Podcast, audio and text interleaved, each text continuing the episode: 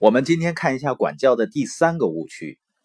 有的时候孩子哭闹不停呢，父母会说：“别哭了，别哭了，给你买什么好礼物、好东西，或者是呢，去给你买什么好吃的，或者呢，鼓励孩子正确的行为呢，完全采用外部激励和奖励的手段。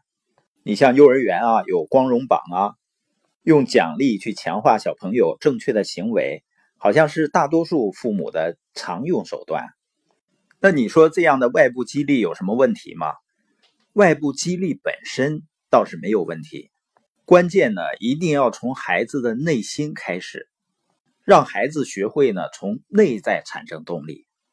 因为父母所有的激励都是从父母的角度来看，希望孩子产生什么样的行为，然后呢给一个外部的激励。如果父母经常这样做呢，当孩子缺乏激励的时候。就失去了做正确事情的动力了，而且孩子很容易对奖励产生免疫力。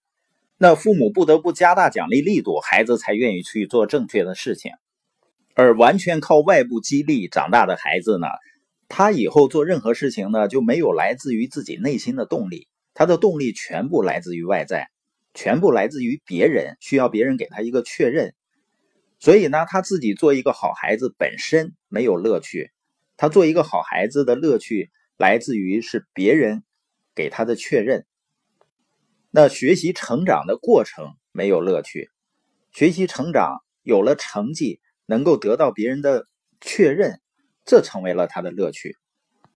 那你想，如果一个人感受不到做事情本身的乐趣的话，那他的幸福感和快乐程度就会降低啊。极端的一些呢，甚至是觉得生活没有什么意思。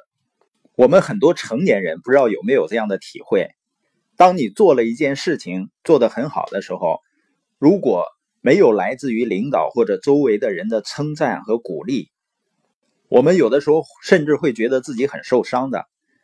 那作为被奖惩机制教育大的一代人呢，我们更在意周围人的看法，而不是做事情本身带来的快乐。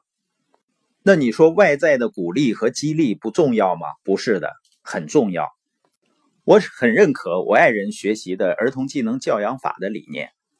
他的基本理念呢是说，孩子本身是没有问题的。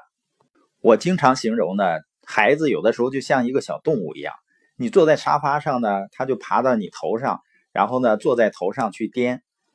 他拿一个梳子呢去拼命的打你，他本身并不是出于恶意。因为他并不知道这个行为本身会对别人造成伤害，包括他遇到一点问题呢，大哭大叫。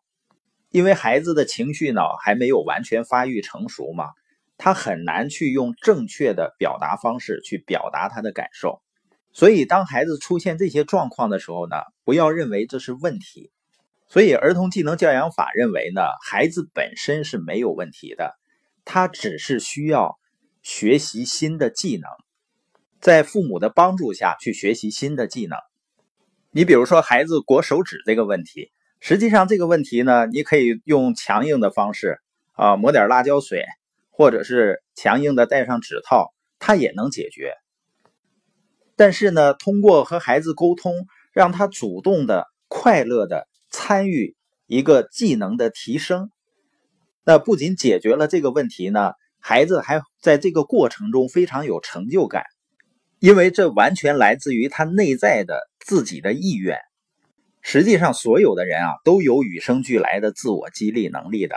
你比如说婴儿，他是不是对一切都充满了好奇啊？他对学习、对成长是有一种渴望的，并不需要外部的激励。而你发现很多人长大成人以后呢，自我内在的动力都没有了。或者自己都找不到了，因为随着我们越来越依赖于外部的激励呢，天生的自我激励就会消减了。所以呢，孩子有的时候会很兴奋，他总是主动积极的要学习新的技能，也非常享受这种成长的快乐。那我们本节播音的重点呢，就是作为父母，不要只依赖于外部的激励。觉得那样呢，能够快速的、简单的解决问题，而忽视了孩子内在动力的产生。那孩子长大以后呢，极易对生活呢失去乐趣，做什么呢都没有动力。